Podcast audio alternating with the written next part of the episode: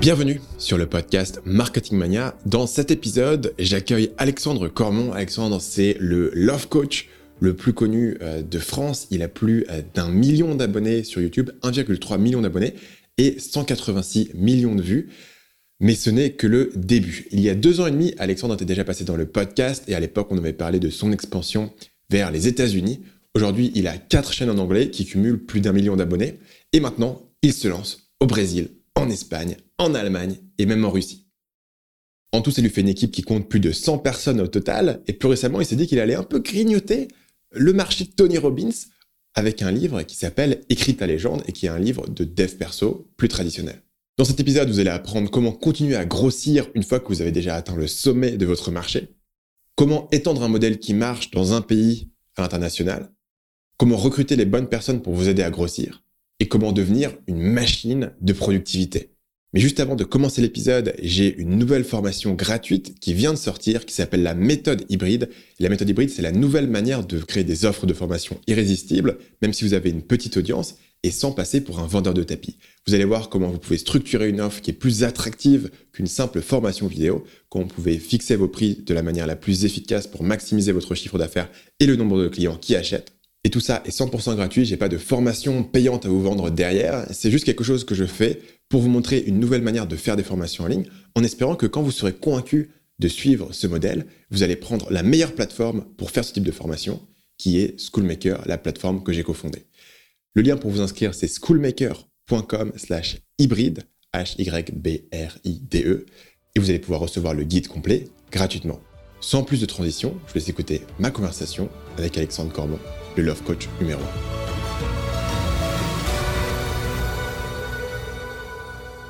Et bien salut Alex, bienvenue. Yeah, salut Stan, ça me fait plaisir de te retrouver. C'est un grand plaisir, ça fait plus de deux ans et demi qu'on s'était pas parlé. Euh, et j'ai l'impression en fait que ce que tu as fait depuis deux ans et demi, c'est à continuer sur la voie que tu avais, c'est-à-dire euh, euh, toujours plus gros, toujours plus fort, dans plus de pays et tout. Euh, tu me disais tout à l'heure que tu avais, j'ai envie de commencer par ça juste parce que euh, je trouve que c'est un kiff, que tu as ouvert, des, bureaux de, de conseil au Brésil, en Espagne.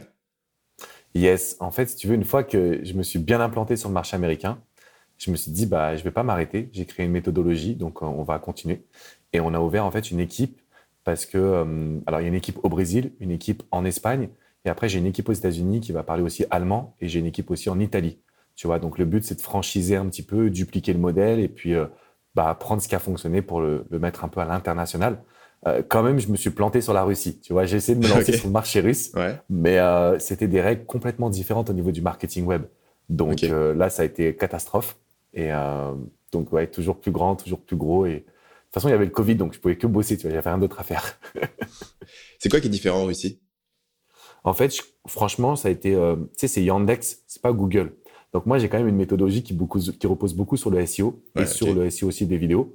Donc, euh, donc voilà, je me suis, c'était un autre, euh, d'autres outils, un autre alphabet. Donc j'avais vraiment aucune prise entre guillemets sur le marketing.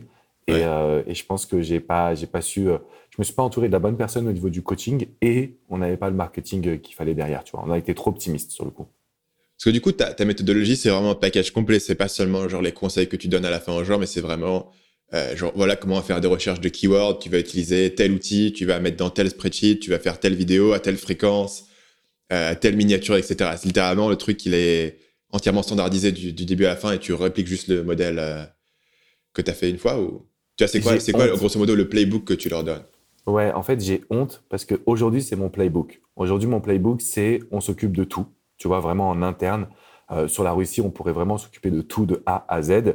Mais à l'époque, en fait, c'était un peu euh, OK, on se lance, je vais te dire quoi faire, mais euh, bon, écoute, on sait pas trop, on va tâter le terrain. Aujourd'hui, en fait, euh, tout est standardisé, le site internet est standardisé, les modèles de miniature, la recherche de keywords sur le même logiciel. Voilà, on sait ce qu'il y a à faire, on sait ce qu'il y a à mettre en place, ce qui nous permet. Là, dernièrement, c'est ce qui m'a permis de vraiment attaquer le marché du coup allemand et italien, c'est les deux derniers, mais avec beaucoup plus de structure. Donc, ça a été beaucoup plus rapide que le marché portugais ou le marché du coup espagnol Là, on est, j'étais allé vraiment à l'arrache. Et je pense que ça, c'était, euh, bah, j'ai appris de mes enseignements.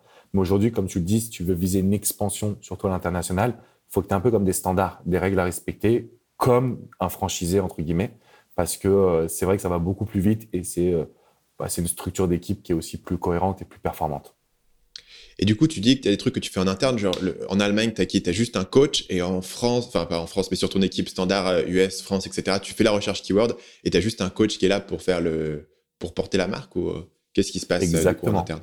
Ok. Ouais, c'est ça en fait. Le coach, si tu veux, il est là pour porter la marque, il est là pour affirmer le message, mais contrairement à ce que j'avais fait sur les autres marchés, il n'est pas là pour faire toute la partie marketing. Toute la partie marketing, ça c'est nous qui allons nous en occuper.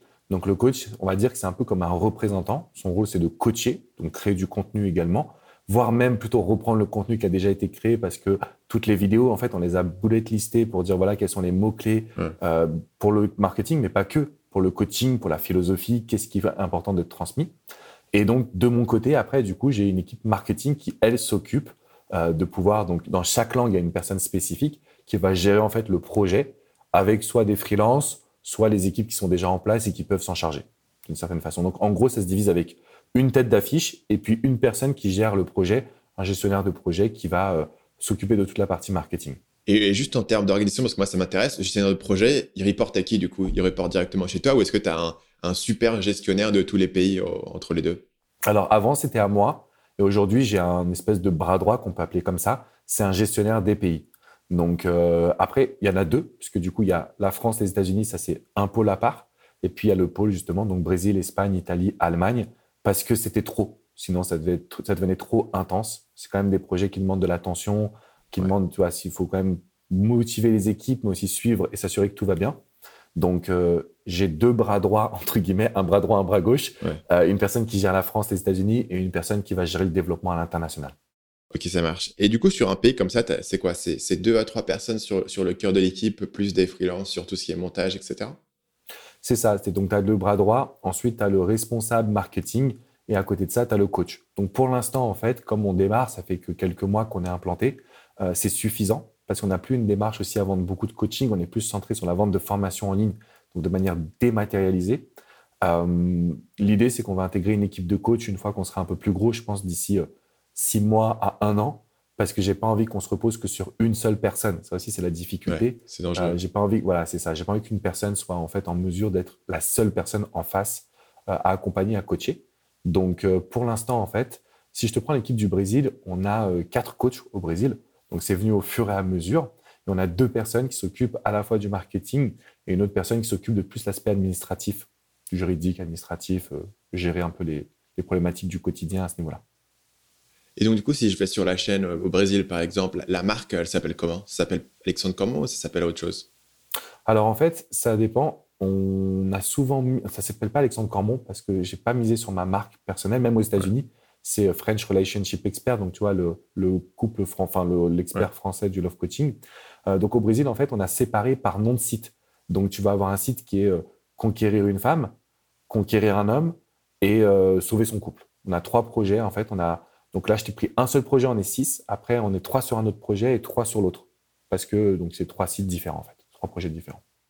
OK. Et dans ce cas-là, comment ça, fonctionne en termes d'incentive? Les gens qui sont là, qui montent le truc, toi, tu as des parts, tu leur files des parts, tu leur files un profit sharing, tu leur files des bonus. Comment tu réfléchis à ça? Tu pas obligé de donner les détails, mais juste, tu vois, euh, en gros, comment est-ce que tu structurais un projet comme ça où tu te dis, bon, bah tiens, il faut le monter à partir de zéro. Comment est-ce que euh, je motive ces personnes?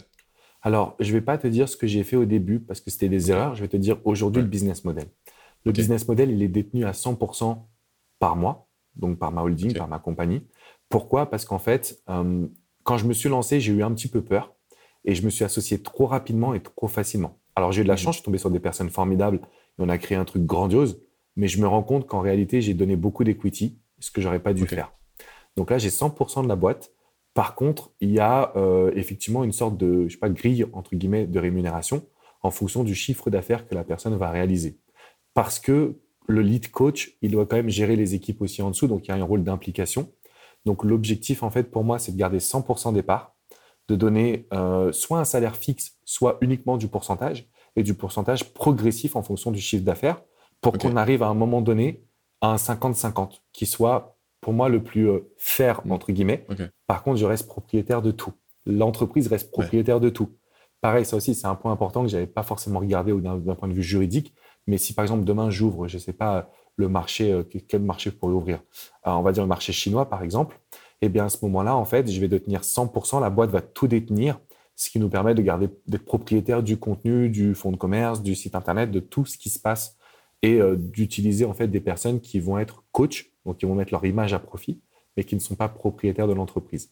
Mm. Donc voilà, moi mon erreur, si tu veux, ça a été d'être, d'avoir eu peur un petit peu au début. Je pense de m'associer comme ça sans réfléchir en me disant bon, on verra bien ce qui va se passer. Mais en fait, plus tu prends l'expérience, plus tu sais que ça fonctionne, bah plus tu dois protéger quand même ton bébé et tu dois euh, te retrouver dans une situation qui va être agréable pour tout le monde. Donc encore une fois, je me suis associé aux bonnes personnes, j'ai eu de la chance. Euh, ça aurait pu très mal se terminer, par exemple. Donc, euh, Donc c'est notamment aux États-Unis où tu t'es associé avec des gens, c'est ça? Aux États-Unis et même au Brésil. Ça a été en fait aussi au Brésil, euh, je me suis associé parce que, parce que j'avais un petit peu peur, comme je disais, parce que c'était un peu récent aussi, c'était, quand même assez nouveau. j'ai bien fait parce que c'est la personne qui m'accompagne, c'est une femme qui est juste incroyable, extraordinaire. Et donc, on a monté vraiment une belle équipe. On a, tu vois, on a une quinzaine de personnes qui vont bosser avec nous sur le Brésil si on prend en compte les freelances. J'aurais pas pu le faire tout seul. Tu vois, je parle pas du tout portugais. Mais pour les autres langues, je me disais, il y avait peut-être un autre business model à aller chercher qui me permet de me protéger si jamais ça se passe pas bien. C'est toujours la même chose. Quand ça se passe bien, bah, c'est génial. Mais quand ça va pas bien, c'est vrai que là, tu as envie de te protéger un petit peu plus. Je pense que sur le truc de l'equity, les gens se disent, bah, OK, Alex, il veut pas donner des parts, etc. En fait, c'est plus compliqué de ça sur, sur deux points. Le premier, c'est qu'en fait, ce modèle où tu donnes des parts à des gens, etc., eux, ils vont vraiment en voir le retour que si tu vends la boîte, en fait. C'est pour ça que c'est un truc qui se fait beaucoup en mode Silicon Valley, on fait une startup, on a des investisseurs, et à la fin, on va soit rentrer en bourse, et donc du coup, tu pourras vendre tes actions et tes liquides, soit on va être acheté par Google, et, là, tu auras un, chèque qui va tomber. Mais en fait, sinon, tu possèdes des parts dans le business de Alexandre Cormon. Si Alexandre Cormon, il vend pas son business, en fait, tu peux rien en faire. Et donc, la personne est coincée avec des parts, et lui, il peut rien en faire parce qu'il peut pas vraiment les vendre à quelqu'un d'autre. Euh, toi, tu es coincé avec une personne où tu te dis, bon, si ça marche pas, justement, tu peux pas vraiment euh, te séparer de cette personne facilement. Et après, il y a, a, le truc de qu'est-ce qui se passe si, par exemple, tout d'un coup, tu décides, voilà, le Brésil, ça va cartonner, je vais injecter de l'argent dedans, et, l'autre personne a, 30% des parts, et a pas 30% de la somme à injecter. Et d'un coup, tu, pars dans une truc, fais, OK, on va valoriser ça à X, et donc, du coup, moi, je vais prendre X% en plus pour l'argent que j'injecte. Ça devient vachement compliqué, en fait. Et, c'est vrai que euh, j'ai souvent vu des gens se casser les dents, tu vois, dans notre milieu un peu de, de business euh, qui sont pas forcément des trucs Silicon Valley où tu vas te faire racheter par une autre plus grosse boîte, où tu vas pas forcément vendre ton business au bout de X temps. J'ai souvent vu des gens se retrouver bloqués dans des trucs d'equity euh, qu'ils ont fait juste parce que c'est comme ça qu'on fait dans la Silicon Valley. Et finalement, euh, tu peux, il y a d'autres modèles euh, qui alignent un petit peu tout. Pour moi, le, principal, en fait, la principale peur que j'aurais dans ce modèle, c'est de me dire, comment est-ce que je vais trouver la bonne personne en fait? Parce que même si c'est pas de l'equity, tu vas quand même devoir te dire cette personne elle doit tenir la route. Donc qu'est-ce que toi tu regardes? Comment est-ce que tu rencontres ces gens? Est-ce que c'est du réseau? Est-ce que tu es en mode je vais faire une annonce sur euh, sur euh, Indeed.com, cherche love coach brésilien, ça marche comment? Alors, pour l'instant, ça a eu beaucoup du bouche à oreille, tu vois, de personnes que j'ai rencontrées dans mes formations de, de, coaching, par exemple, ou dans mes événements de PNL. Mais que tu formes des coachs, du coup? Voilà, je forme des coachs, en fait, que ce soit en France ou aux États-Unis. Je forme des coachs, ou même moi, tu vois, je vais me faire une formation où je me fais former. Bah, dans le groupe, tu as des personnes avec qui tu vois une affinité. Et tu dis, tiens, cette personne-là, on pourrait créer quelque chose. Après, tu n'es jamais sûr que réellement ce soit la bonne personne. Et là, sur le dernier recrutement, on a fait une annonce. Alors, ce n'est pas sur, sur Indeed, mais juste sur LinkedIn. On a mis, voilà, recherche Love Coach Miami qui parle euh, anglais et allemand. Et euh, on a recruté cette personne. Je l'ai formée dans mon équipe aux États-Unis. Et ensuite, une fois que j'ai senti qu'elle avait de quoi développer son propre projet, on a lancé le premier site en allemand. Et donc, j'ai un peu comme une forme de centre de formation. Finalement, j'ai aussi appris, tu vois, de certaines situations. Je prends le coach, euh, je le ou la forme en fonction de mes besoins du moment. Donc, moi, ça me permet, si tu veux, de voir structurer mon équipe. Et une fois que cette personne-là, elle est assez autonome et assez puissante, elle peut se permettre d'ouvrir un, un nouveau projet, donc sur une nouvelle langue. Et là, elle est contente parce qu'elle est rentrée, on va dire, sur une forme de salaire fixe, un peu salarié. Et puis derrière, il y a une évolution qui lui permet d'être son propre patron en partenariat avec moi. Et pour revenir sur ce que tu disais sur l'equity, je pense que c'est hyper intéressant ce que tu transmets justement. Et on a cette vision de dire, voilà, on est des partenaires, il faut se donner des parts. Euh, pour moi aujourd'hui, en fait, j'aime bien être le seul maître à décider. Pareil, quand tu donnes un petit pourcentage à quelqu'un, tu as toujours la question de savoir est-ce que cette personne elle a le droit de regard sur tes décisions, etc. Donc en fait, après, c'est un micmac qui t'empêche moi, en tout cas, ce que j'ai vécu, ça m'empêchait d'être focus sur ce que je voulais développer, sur ce que je voulais créer. Tu passes plus de temps à négocier avec ton associé plutôt qu'à créer du contenu, apporter de la valeur aux autres. Et donc, euh, c'est pour ça que je me suis dit, OK, aujourd'hui, je suis presque persuadé que je vais vraiment me développer sans associer ou alors dans un projet où moi, je ne suis pas le leader. C'est-à-dire, je, je, suis associé à certains projets, je suis pas euh, leader, je suis là comme investisseur ou comme associé euh, qui apporte une sorte de matière grise d'expérience. Mais si je suis leader, je suis à 100% parce que sinon, c'est trop contraignant mm. en termes de, tu vois, de temps que tu passes, euh, d'espace mental que ça va te bouffer. Et d'autant plus, tu l'as dit, si la personne en fait a une situation financière différente de la tienne. Moi, j'avais aussi un, cas de figure, tu vois. On est sur un projet, moi, j'ai pas besoin de gagner de l'argent avec ce projet. Je peux me dire, OK, on va le, on va le, faire tourner à break-even ou à perte pendant trois ans. Moi, je m'en fiche, tu vois. Je suis pas là, j'ai pas besoin aujourd'hui de de l'argent de ce projet, etc. Mais si les autres personnes qui sont dans ce projet sont en mode, bah non, moi, euh, euh, j'ai envie de gagner de l'argent maintenant, ce qui est légitime, tu vois. C'est pas parce que moi j'ai un autre truc à côté qu'eux, ils ont, ils ont un autre truc à côté. Et donc, du coup, ça crée des, des, euh, des trucs qui sont mal alignés à ce niveau-là, puisque tu t'es mis, OK, on va être associés, donc on va être au même niveau, mais en fait, on a des besoins différents. Alors que si toi, tu es en mode, moi, je m'en fiche, je vais prendre l'equity, je fais du long terme, et sur le long terme, je me dis que ça vaudra le coup, mais du coup, je peux être en perte ou break-even pendant X années. Et la personne de l'autre côté, non, moi, je veux avoir euh, un, salaire qui tombe fixe avec euh, avec un bonus et que euh, voilà. Et toi, tu peux couvrir le truc derrière. Donc, en fait, chacun exactement ce qu'il recherche parce que tu as pu le négocier de manière plus flexible où chacun a pu demander moi j'ai envie d'avoir plus de cash flow, moi j'ai envie d'avoir plus d'equity et de me dire sur le futur j'aurais monté un petit empire, etc. Alors qu'en fait, une fois que tu es associé et que tout le monde possède la même unité d'equity, euh, c'est beaucoup plus compliqué en fait de pouvoir donc ça marche si tout le monde est en mode euh, pareil tu vois Silicon Valley on est tous dans notre garage à zéro etc donc tout le monde est super aligné à ce niveau là quoique il y a beaucoup beaucoup de boîtes en fait même en Silicon Valley qui explosent où il y a en gros un mec qui fait mec on a une offre à 50 millions on va vendre et l'autre il fait non moi je vais pour un milliard et en fait ils explosent et ils s'entendent pas du tout enfin tu regardes dans toutes les histoires même Facebook mm-hmm. Microsoft etc en fait il se passe ça même Apple, tu vois, genre Steve Wozniak, il n'était pas en mode ah, je vais faire un milliard et je vais créer l'iPod, tu vois. C'était des délires différents. Euh, ok, et, à, ce niveau-là, est-ce que tu, euh, est-ce que tu, tu mets tout le monde du coup à Miami? Parce que tu as, dit que tu avais recruté une personne à Miami. Tout le monde est en local?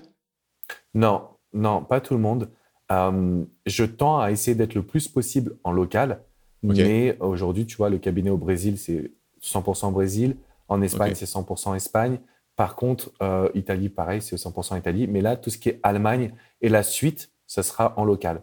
Je me suis aperçu que c'est beaucoup plus simple parce que souvent, on les fait venir aussi à Miami, par exemple pour des euh, jours de tournage vidéo, pour des cohésions d'équipe. Bon, là, avec le Covid, ça a été un peu plus compliqué, mais en gros, on tend à essayer de créer en fait des rushs où on va euh, vraiment aller à fond, créer un maximum de contenu, on crée une cohésion d'équipe et puis après, chacun rentre chez soi. Mais je, pense que si on veut grossir, il faut quand même un truc un peu spécifique à Miami euh, tu vois, il faut un esprit d'équipe. Donc, c'est l'objectif qu'on s'est fixé pour, pour, je pense, 2023, d'essayer de bâtir encore, peut-être attaquer le marché asiatique, entre guillemets, mais cette fois-ci depuis les États-Unis avec quelqu'un que je peux voir, avec qui je peux communiquer tout le temps. Hmm. Tu trouves que c'est beaucoup plus efficace d'être en personne versus l'école, etc. Ouais, quand même, si tu veux.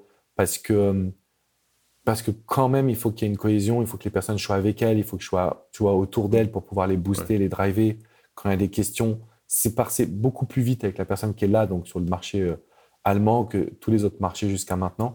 Parce que je pense qu'il y avait vraiment, bon, il y a de l'expérience, mais il y a aussi le fait d'être en cohésion d'équipe et pas que la personne soit que en relation avec moi. Tu sais, les coachs, ils aiment bien aussi euh, discuter avec d'autres coachs ou euh, voir ce qui s'est passé. c'est marrant parce qu'en fait, moi, je suis à l'inverse et j'essaie de j'essaye de tout faire. en fait, j'ai un peu envie de faire des appels. J'essaie de, de, faire le maximum de trucs en synchrone. Et du coup, on s'en va beaucoup de vidéos, on se répond sur les scripts et tout. Mais je pense qu'en fait, c'est vraiment une question de culture et que la personne qui est à la tête de l'entreprise va euh, un peu donner le mood et après la culture va, va se modéliser par rapport à ça. Parce que moi, je vois de plus en plus de gens en fait où je me dis tiens. Euh, ils communiquent exactement. En fait, ils ont modélisé un petit peu moi ce que je faisais, tu vois, au niveau de communiquer beaucoup par euh, par vidéo et par audio, tu vois. Et on a, on a aussi une, assez grosse culture de l'écrit, forcément, tu vois, avec, avec, tous les scripts. On a beaucoup de gens qui sont copywriters, qui sont, euh, qui, écrivent des scripts pour YouTube, etc. Euh, et du coup, tu vois, pendant un moment, j'avais testé d'avoir des gens locaux. À l'époque, on était à Bangkok. Et finalement, au bout de six mois, on se dit, ben, vous pouvez partir, ça marche aussi bien, tu vois, vous pouvez aller où vous voulez. Et ils se sont un peu éparpillés, ils sont allés où ils voulaient. Et finalement, du coup, on est en remote depuis ça. Euh, c'est assez drôle comme différentes personnes atteignent différents, euh, différents équilibres à ce niveau-là.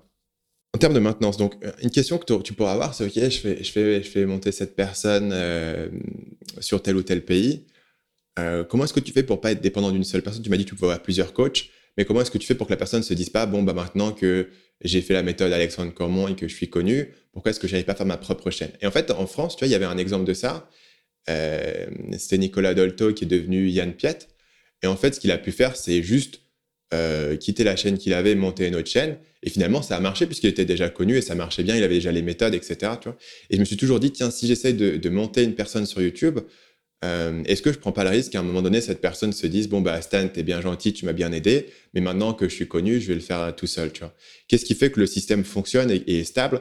Et une autre manière de poser la question, c'est comment est-ce qu'une fois que j'ai fait monter cette personne, je continue à, lui apporter de la valeur au-delà de mon input initial pour qu'elle se dise ah bah tiens ça vaut le coup de rester dans cette structure parce que ça continue à m'apporter plus de valeur que ce que je pourrais faire si j'étais tout seul.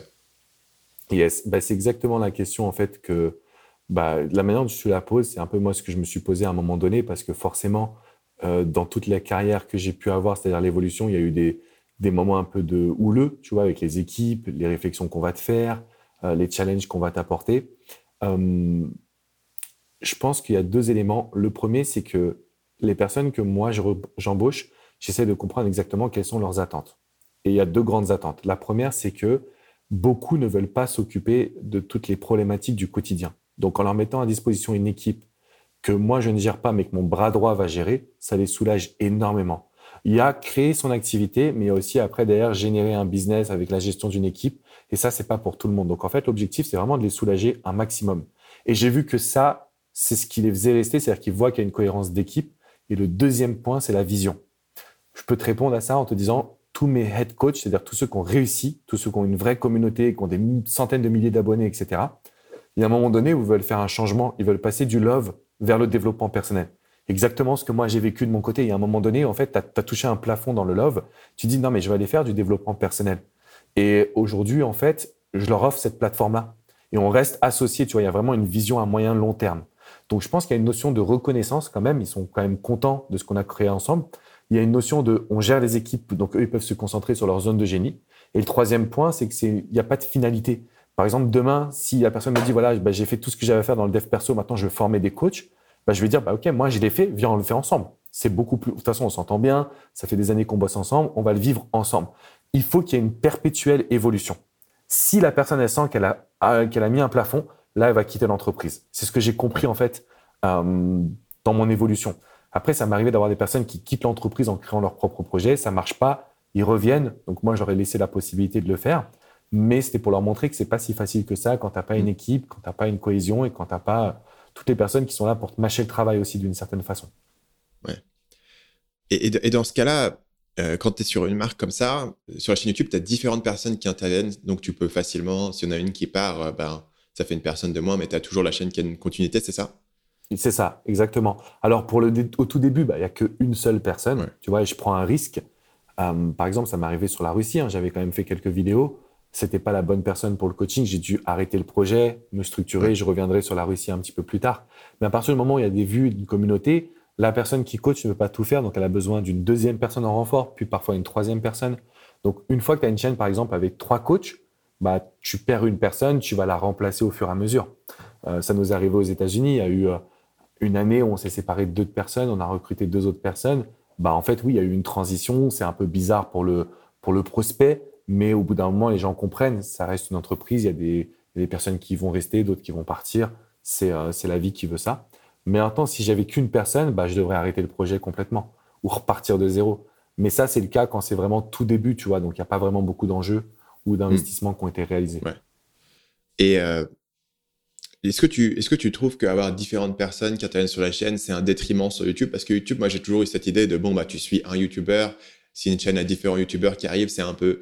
Ça, fait un peu plus, euh, tu grands médias, tu vas sur des chaînes de grands médias, différents journalistes qui interviennent, c'est un peu une vibe qui est différente, c'est pas la même relation qu'on peut avoir si on suit la chaîne en français Alexandre Cormont. Euh, est-ce que c'est un problème ou est-ce que finalement c'est un problème imaginaire qui peut être facilement être résolu sur YouTube, spécifiquement tu vois, par rapport à la plateforme? Bah écoute, moi, je ne sais pas, pour être honnête. Je pense que tu as raison. Nous, ce qu'on a mis en place et ce qui nous a aidé, c'est d'avoir en fait, on a des chaînes YouTube collectives, mais avec des tunnels de vente individualisés par coach.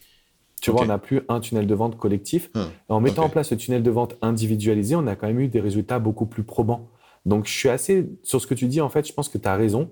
C'est juste que je ne pouvais pas développer une chaîne par coach. Ça m'aurait pris, je pense, trop de temps, trop d'énergie. Et euh, du coup, il aurait fallu que je manage les coachs. Là, en fait, j'ai mon head coach qui va manager les coachs. Ils sont tous sous une même marque. Par contre, chacun a son propre tunnel. Euh, ce qui permet aussi bah, de mettre en comparaison, par exemple, les chiffres, les résultats, tu vois, voir qui est plus apprécié, pourquoi. Donc euh, ça, ça nous a beaucoup aidé en termes de développement commercial. Maintenant, est-ce qu'il aurait fallu faire une chaîne par coach? Je pense que oui, pour te répondre. Si c'était à refaire, peut-être que c'est quelque chose qu'on va développer. Mais en charge de travail, je pense pas qu'on aurait eu la capacité de le faire en fait. Donc ça aurait pu apporter beaucoup de résultats sans forcément. Euh, bah pour l'instant, on n'avait pas les ressources en tout cas pour le faire. Ok. Et, euh, et, dans ce cas-là, tu dis que chaque coach a son propre tunnel, ils vendent le même type de produit, donc ils sont un peu tous en concurrence sur les mêmes types de produits Ou est-ce que genre il y a un gars qui est spécialiste de euh, la jalousie et une personne qui est spécialiste de la reconquête? Comment ça se passe? Bah, Tu as toujours des, spécialistes, des spécialités. pardon. Après, ça reste quand même une même communauté. Donc par exemple, si on prend la communauté pour séduire un homme, donc là, on s'adresse justement à des femmes qui veulent conquérir un homme. Tu vas avoir justement une personne qui est plus axée sur la confiance en soi, la séduction, une autre personne qui est plus axée sur le rapport de force, le push and pull. Euh, donc voilà, c'est des produits qui sont complémentaires, qui sont vendus dans deux tunnels différents. Mais ça nous permet de savoir quel coach a le plus d'impact sur la communauté quand même. Ok. Et, du coup, ils ont chacun une petite spécialité au sein du gros truc. Ils n'ont pas d'éléments qui se recouvrent. Il n'y a pas avoir deux personnes qui ont un produit qui est euh, similaire. Non. Dans le même. Non, pas. Après, on peut dire que c'est des produits quand même qui sont très complémentaires, voire même parfois il y a des parties qui sont communes. Par exemple, la confiance en soi. Tu vas l'avoir dans la majorité des produits qu'on va faire. Mais euh, ils ont tous une forme de spécialité parce qu'ils ont une singularité, ils ont une énergie différente. Et ce qui est assez intéressant dans ce business model, c'est que généralement, les personnes elles vont vouloir prendre les formations de différents coachs pour tester avant de passer par du coaching individualisé. Donc, c'est un vrai esprit d'équipe. Et euh, là-dessus, je trouve qu'on a eu quand même des bons résultats, des bons retours. Ok. Euh, c'est quoi aujourd'hui l'échelle des différents pays? Donc en France, tu as passé un million d'abonnés d'ailleurs. Félicitations. Ouais, merci. Merci, euh, merci. Aux US, tu es à 250 000, il me semble, sur la chaîne principale que tu utilises. Et sur les autres pays, où est-ce que tu en es à peu près en termes d'audience? Alors, sur les US, parce que j'ai plusieurs personnes autour de moi, on est à 1,3 million, tu vois.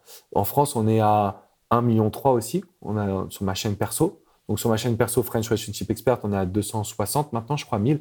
Mais en global, on est à 1.2, 1.3, tu vois, un million d'abonnés. Au Brésil, je pense C'est sur combien de chaînes? Aux États-Unis C'est sur trois chaînes? Une, deux, trois, quatre chaînes. Quatre chaînes, Quatre chaînes aux États-Unis. Au Brésil, on a trois chaînes. On est à 450 000, 500 000 abonnés, quelque chose comme ça. Et ça fait en combien Espagne, vous avez commencé?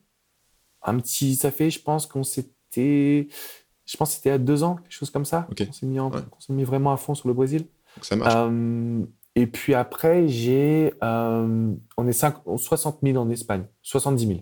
On est, 80 000 même. Tu vois, donc c'est. Combien de temps là? Un an. Un an. Un an et demi, grosso modo. Et, au niveau des chiffres d'affaires, tu remarques des grandes différences entre les pays parce qu'un truc dont je me souviens vraiment bien du podcast présent qu'on avait fait, c'est que tu m'avais dit qu'aux États-Unis, euh, la valeur par prospect était bien meilleure et les gens avaient plus d'argent. Enfin, c'est évident qu'aux États-Unis, les gens ont plus d'argent. Ils, euh, ils achetaient pas mal. Et c'est un truc que tu remarques sur les pays et tu, et tu dis, OK, il y a des pays qui sont vachement plus intéressants que d'autres. Euh. Alors, si tu veux, euh, c'est l'inverse. C'est-à-dire que le Brésil ou l'Espagne, c'est vrai qu'en termes d'abonnés ou en termes de vues, on est, on est assez fort. Il y a une vraie demande de, coaching sentimental, mais pas que. Tu vois, développement personnel aussi, parce que j'ai différentes chaînes, différents domaines.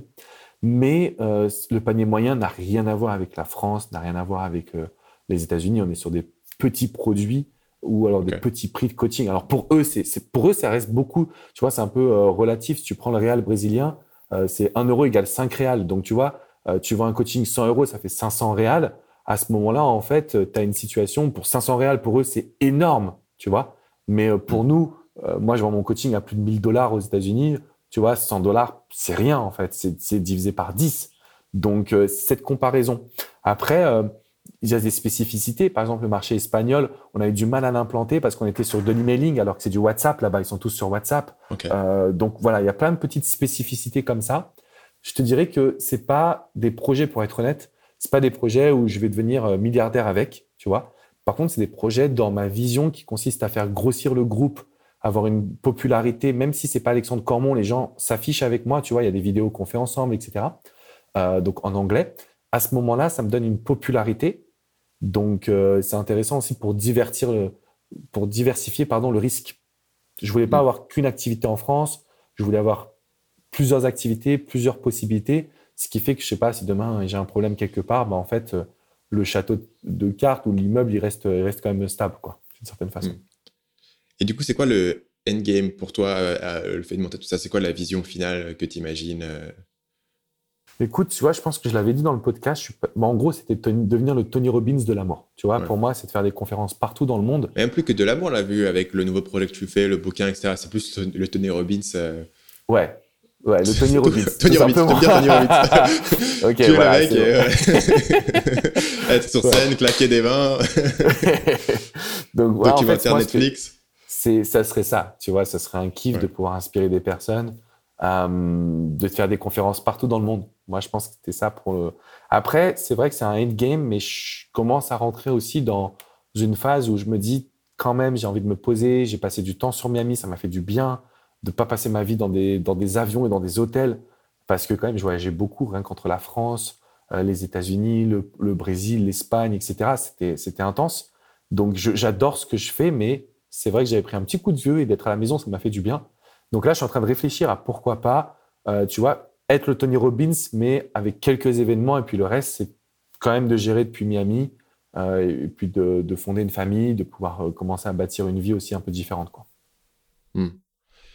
Euh, pour, pour terminer sur CIDET international, c'est quoi le, le compte total des équipes que tu as en full-time aujourd'hui sur l'ensemble des projets, plus ou moins Tu approximatifs veux dire combien de personnes sont impliquées dans Combien le de personnes projet travaillent sur tout ça, ouais, au total? Ouais. Alors, on a 60 personnes qui sont full-time et on est, à, on est 110 personnes dans le groupe. Donc, ça veut dire avec des freelances, des personnes qui sont impliquées, etc. Ouais. Donc, ça commence à faire. Ça fait du monde. Ça hein. commence à faire, ouais, 110 personnes. Ok. Euh, on, a, on a parlé à l'instant de, euh, du, du, du tournant dev perso. Tu as dit que pas mal de coachs le faisaient. Toi, tu as lancé un nouveau projet euh, et tu, tu lances du coup le livre qui va avec. Euh, donc, du coup, c'est quoi la, la stratégie derrière sur ce push? Donc, c'est plus euh, du dev perso, c'est moins connoté love que tu l'as fait par le passé. Comment est-ce que ça, tu en réfléchis fait. à ça? Qu'est-ce qui t'a décidé? Bah, en fait, ça fait un petit moment que je me dis, comme je l'expliquais par rapport au coach, tu sais, on fait du coaching en amour, mais c'est du dev perso. C'est-à-dire qu'on a qu'on essaie de transmettre aux personnes la capacité de pouvoir croire en elles, de Mm. prendre confiance, de comprendre comment communiquer, comment se vendre. Tout ça, c'est lié, en fait, d'une certaine façon. Et euh, j'ai réalisé une transition autour d'un projet qui s'appelle Écrit ta légende, avec des vidéos, avec du contenu, qui a pris quand même du temps avant de se lancer, parce que j'ai cette étiquette de love coach. Alexandre Cormon, je parle moi à la troisième personne maintenant, mais en gros, le mec, tu vois, c'est le love coach, quoi. Dans la conscience, c'est le gars qui va soit aider les femmes, soit aider à récupérer son ex, soit aider à trouver l'amour. Et, euh, et donc, cette étiquette, en fait, moi, ça me va, parce que c'est ce que je veux faire et je veux continuer à le faire. Mais je me suis dit qu'une opportunité, ça pouvait être d'écrire un bouquin. Et en écrivant le bouquin, euh, j'arrivais vers la fin, j'étais contacté par une maison d'édition et je me suis dit, c'est peut-être ma chance de pouvoir être partout, euh, à la FNAC, Cultura, de pouvoir montrer que il y a le love coaching, mais aussi le coaching en développement personnel qui consiste à écrire sa légende. Donc, c'est le bouquin, le nom du bouquin, c'est Écris ta légende. Parce que quand je regarde, tu sais, moi, je reviens toujours là-dessus, on se connaît depuis, euh, depuis nos tout débuts. On était vraiment ensemble, on, on, avait- on s'est vu galérer. Et euh, je vois qu'aujourd'hui, bah, toi, tu as réussi, tu as un modèle pour tous les entrepreneurs du web. Et moi, d'une certaine façon, de venir aux États-Unis, de m'implanter sans parler anglais, de Ouais. développer des business à l'international, quand on s'est vu pour la première fois, je pense qu'on n'aurait pas misé un euro même sur, sur nous. En fait, c'était euh, c'était complètement impensable d'en arriver là. Et, euh, et donc, voilà, ce que je veux dire, c'est que quand on veut, on peut. Et mon message, Mm. c'est de dire, voilà, tout ce que, tous, tous nos rêves sont possibles. Et donc, ça me fait plaisir de passer sur ton podcast parce que je veux beaucoup m'adresser aux infopreneurs, aux entrepreneurs du web. Franchement, aujourd'hui, avoir une vie euh, de liberté, alors ça peut être financière, géographique, etc., euh, c'est vraiment possible. C'est complètement dingue, mais c'est possible. Il y a des changements qui sont réellement possibles. Et, euh, ce qui est, moi, ce qui m'impressionne vraiment dans, dans ton histoire, comme toujours, c'est que tu as vraiment fait exploser en fait ces plafonds hein, en disant bon bah écoute, euh, le marché français il a une certaine taille, moi je suis déjà, je suis déjà boss, je vais aller autre part et, après tu vas aller s'implanter au Brésil, etc. Faut, faut quand même aller le chercher. Euh, tu, verrais, quoi comme étant au niveau de ton livre, au niveau de ta philosophie sur écrit ta légende, c'est quoi un peu ton euh, ton modèle opératoire, tu vois? C'est quoi la méthode que tu proposes aux gens? Comment est-ce que tu réfléchis à ça? Par rapport à ta propre vie et ce que tu as pu accomplir, tu vois c'est une question un peu vague, mais j'imagine que tu auras une réponse un peu plus structurée que ma question. bah écoute, c'est marrant que tu me poses cette question parce que c'est comme ça que j'ai écrit le bouquin. C'est-à-dire avec des anecdotes personnelles, des anecdotes de vie, donc de coaching. Et puis en même temps, c'est une méthodologie par laquelle je suis moi-même passé. Donc c'est trois piliers. Trois piliers, mais très simples. Le premier, c'est qui suis-je? Donc j'explique en fait comment j'ai appris à m'aimer. Parce qu'on est dans une société où on se compare beaucoup aux autres, on est dans une société où on pense qu'on n'est jamais à la hauteur, on veut faire toujours plaisir à l'autre, donc du coup on se fait passer après. Donc j'ai commencé par le pilier de qui suis-je, comment moi j'ai réussi à m'aimer. Et donc je ne vais pas spoiler le bouquin, mais en gros l'exercice c'est regarde tout ce que tu as accompli dans ta vie. Et tu vois, j'ai vu qu'à 15-16 ans, je suis parti de chez mes parents pour aller en centre de formation de basketball, c'était pas si simple. J'ai obtenu mon bac alors qu'en sport-études, on est censé être des cancres. Tu vois, je suis parti faire un master en sciences humaines, bah, plein, plein de choses comme ça. Je les ai notées, je me suis dit, mais en fait, waouh, je suis pas une mauvaise personne, je suis pas nul, je suis pas débile. Et donc ça, ça m'a beaucoup ouvert les yeux sur ma valeur personnelle. Le deuxième pilier, c'est le où vais-je? Et donc là, c'est définir la vision. Tu vois, quand j'ai démarré, bah, jamais j'aurais pensé être là aujourd'hui. Aujourd'hui, je m'autorise à rêver. Je me dis, mais bien sûr que je vais voyager dans le monde, bien sûr que je vais être Tony Robbins. Et ça, ça semble hautain et à la fois débile, tu vois. Mais moi, je me dis, mais attends, quand même, je suis capable de dire ça. en fait, aujourd'hui, j'y crois parce que par A plus B, les outils qu'on a comme l'hypnose, tu vois, la pensée positive, les neurosciences, tout ça, c'est ce qui m'a aidé à me dire, mais en fait, tout ce qu'on veut, on peut l'obtenir. Et donc, le où c'est ça, c'est définir sa vision. Et le troisième pilier, c'est le pourquoi.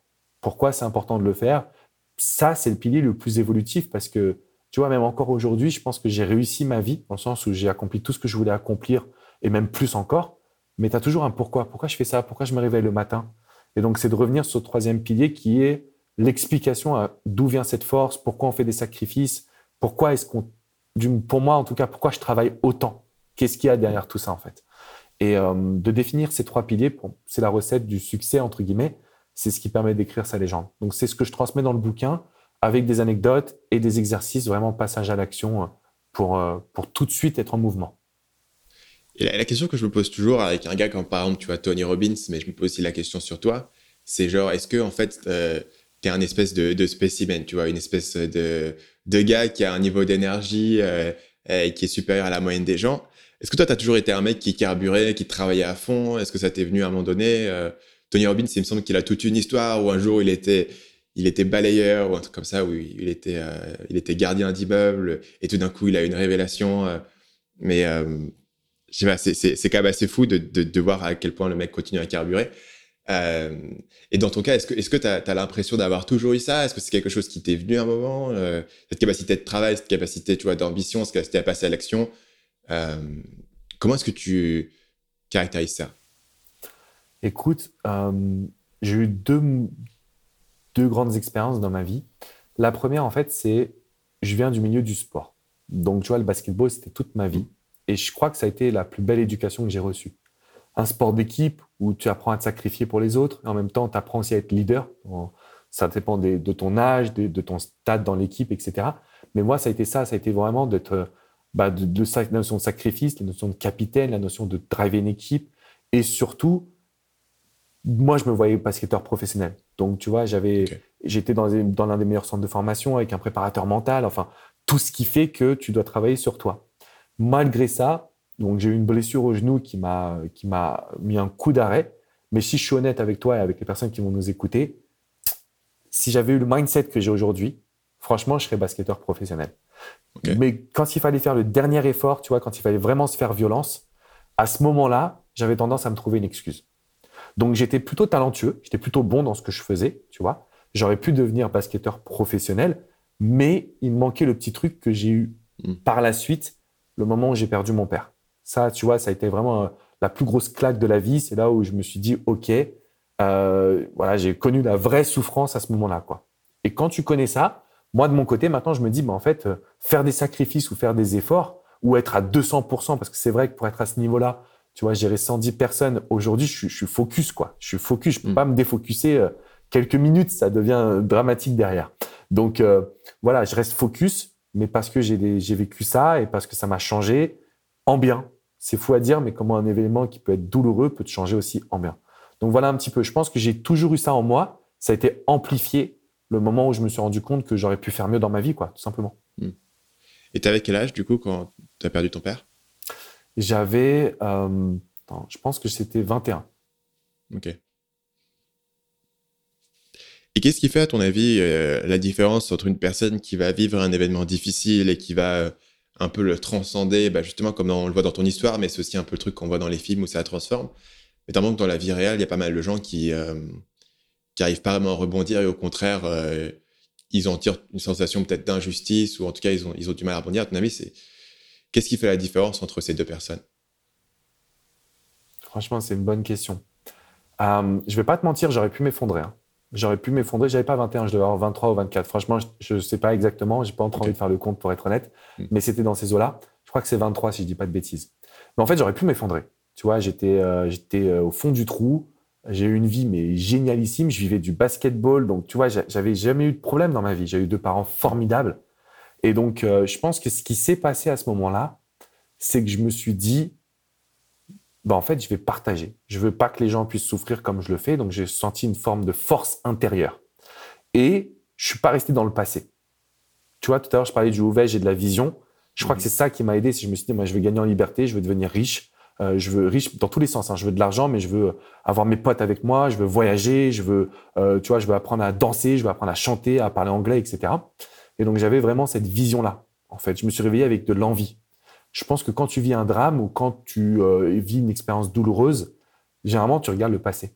Tu te dis ah mais si j'aurais pu faire ci, j'aurais pu faire ça, parce que j'en ai fait des mauvais choix. Tu vois, quand j'ai appris que mon père il avait un cancer, je me barrais à 900 km pour aller jouer au basket à Nice. Et mon père est de Paris. J'aurais pu rester dans ma famille, mais j'ai pas pris conscience de ce qui se passait. J'aurais pu m'en mordre, enfin, tu vois, je peux m'en vouloir, entre guillemets, mm. mais ça va pas faire avancer le schmilblick. Donc, je me dis, OK, qu'est-ce que je pourrais faire pour le rendre plus fier de moi aujourd'hui? Bah, c'est d'être là, de faire le podcast avec toi, et d'ailleurs, je t'en remercie. C'est de continuer à contribuer à rendre ce monde meilleur, etc. Maintenant, mm. c'est pour te dire, la frontière, elle est mince. C'est pour ça que les personnes qui, je pense, restent dans le passé, bah, mon message, c'est juste de leur dire, croyez en vous, regardez devant. Aujourd'hui, on n'a qu'une vie. Hein. On va pas euh, continuer à perdre du temps, on en a suffisamment perdu, il faut aller de l'avant. Hmm. C'est intéressant parce que je, me faisais cette réflexion l'autre jour, où tu lis toujours des biographies, et le mec, il, a, il, a, il a 50 balais. Hein. Enfin, je lis l'autre jour, par exemple, très concrètement, la biographie de Will Smith. Il a 50 ans, et il dit Ah, euh, en CM2, j'ai eu Madame Machin, elle m'a dit ça, etc. Et moi, je suis en mode Je ne suis pas capable de te dire un seul nom d'un seul professeur que j'ai eu, mais jusqu'à mon école de commerce quand j'avais 22 ans. quoi. J'ai vraiment pas de souvenir de ce qui m'est arrivé dans mon passé, en fait. J'ai genre tout, tout est perdu. Donc, en fait, quand tu me dis euh, oriente-toi vers le futur, etc., en fait, je me dis, c'est bizarre, j'ai l'impression que mon cerveau n'a pas de mémoire, en fait. Genre, j'ai, je retire des faits, tu vois, et, et, je peux te citer plein de livres que j'ai lus euh, euh, il y a cinq ans, les détails, etc. Mais en fait, sur, sur, les faits de ma vie, je passe jamais de temps à remémorer ces trucs. Et les gens me disaient, ah, tu te souviens de ce qui s'est passé quand on était en terminale, c'était génial. Littéralement, je ne m'en souviens pas, en fait. et je me dis, en fait, c'est une, une, bonne force. Bon, bah, par certains aspects, c'est dommage, dommage que quand j'ai écrit mon autobiographie, euh, littéralement, euh, avant l'âge de 25 ans, euh, je sais pas ce que je vais te raconter. La biographie, elle commence, elle fait, j'ai créé un site qui s'appelait Marketing Mania. c'est la première page. Genre, où est l'enfance, euh, les traumatismes, etc. Euh, mais d'un autre côté, c'est vrai que tu te dis, en fait, euh, tout, ton, tout ton cerveau disponible est, est, est passé dans, dans, le futur. Ce qui est en soi aussi, parfois, qui peut être un problème. Je pense que si tu lis un bouquin sur la méditation, on va te dire, le passé, c'est pas bien, tu peux pas le changer. Le futur, tu ne sais pas, ça arrivera, ça vient t'inquiéter, etc. Donc, faut être dans le présent. Moi, je suis quand même pas mal dans le futur, donc on va pas dire que, que je suis à 100% euh, au bon endroit. Euh, mais c'est intéressant cette idée de, en fait, est-ce que tu passes vraiment du temps à, penser à ce qui t'est arrivé, à ce que tu aurais pu faire mieux, etc. Et moi, en fait, littéralement, je, c'est comme si je m'en souvenais plus, quoi. J'y pense même pas. Et je pense que la raison pour laquelle, en fait, je m'en souviens pas, c'est le simple truc, hein, c'est que quand tu repenses à quelque chose, tu renforces le souvenir. Et finalement, si tu penses jamais, bah, du coup, il s'étiole un petit peu, quoi. C'est ces trucs. C'est comme toujours l'idée de pourquoi est-ce que tu te souviens d'un truc random qui t'est arrivé. J'ai quand même des souvenirs random, tu vois, d'avoir été enfant et quelqu'un m'a dit ça. je me dis pourquoi est-ce que je m'en souviens 20 ans plus tard, euh, je sais pas.